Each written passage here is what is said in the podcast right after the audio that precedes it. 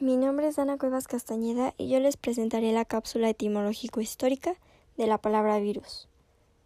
La palabra virus proviene del latín virus, que significa zumo de plantas nocivo para la salud o veneno. De ahí también provienen las palabras virulento y virulencia. La palabra virus se asocia con la raíz indoeuropea veis, que significa fluir o veneno, y también se asocia con la raíz griega ios, que significa veneno. El concepto de virus, como lo conocemos ahora, inicia gracias al químico y bacteriólogo francés Louis Pasteur, quien había descubierto que las infecciones podían transmitirse de un tejido a otro por medio de bacterias.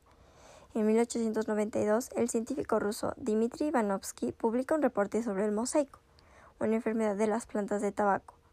En este reporte explica que el zumo infectado con mosaico podía pasar por el filtro de porcelana que habían inventado años atrás Pasteur y su asistente Charles Chamberlain.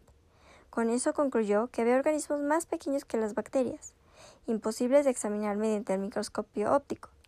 Y, en 1899, el microbiólogo neerlandés Martin Beijerick repitió los experimentos de Ivanovsky y quedó convencido de que se trataba de una nueva forma de agente infeccioso. Observó que el agente solo se multiplicaba dentro de células vivas en división, pero como sus experimentos no mostraban que estuviera compuesto de partículas, lo llamó Contagium Vivium Fluidum, que significa germen viviente soluble, y reintrodujo el término de virus. Gracias a todo esto, podemos tener la definición que conocemos hoy en día. Un virus es una partícula de código genético, puede ser ADN o ARN, encapsulada en una vesícula de proteínas. No se pueden replicar por sí solos, y miden de entre 10 a 500 nanómetros y son de 20 a 100 veces más pequeños que las bacterias. Los virus no son considerados seres vivos, pues necesitan infectar células y usar los componentes de la célula huésped para hacer copias de sí mismos.